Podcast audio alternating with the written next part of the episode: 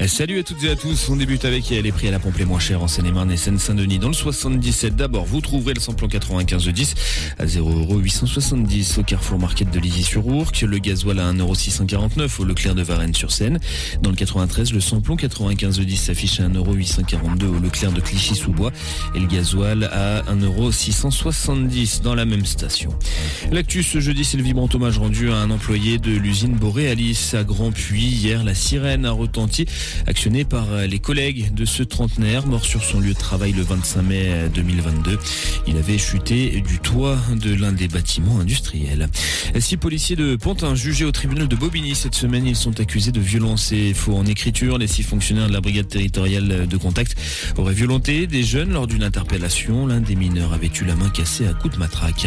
Et puis plus de peur que de mal pour un marin à Lagny-sur-Marne. L'homme a été retrouvé endormi dans son bateau alors que l'embarcation dérivait sur la Marne. Il était particulièrement ivre et s'était donc endormi. Ce sont des passants qui ont réussi à le stopper ce week-end avant que l'embarcation ne touche un pilier de pont.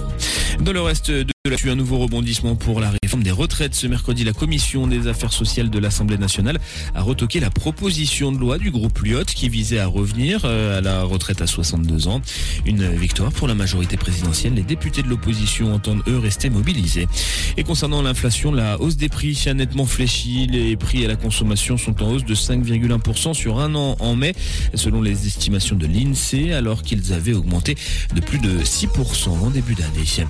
Et puis à Roland Coup dur pour Gaël Monfils après sa qualification épique mardi soir. Le Français a déclaré forfait hier en raison d'une blessure au poignet. Avant cette annonce, la journée avait été mauvaise pour les Français. Il ne reste plus que trois tricolores en lice. Ils tenteront aujourd'hui de se qualifier pour le troisième tour, tout comme la numéro 1 mondiale Liga Suatec et le finaliste de la dernière édition chez les garçons Casper Rude.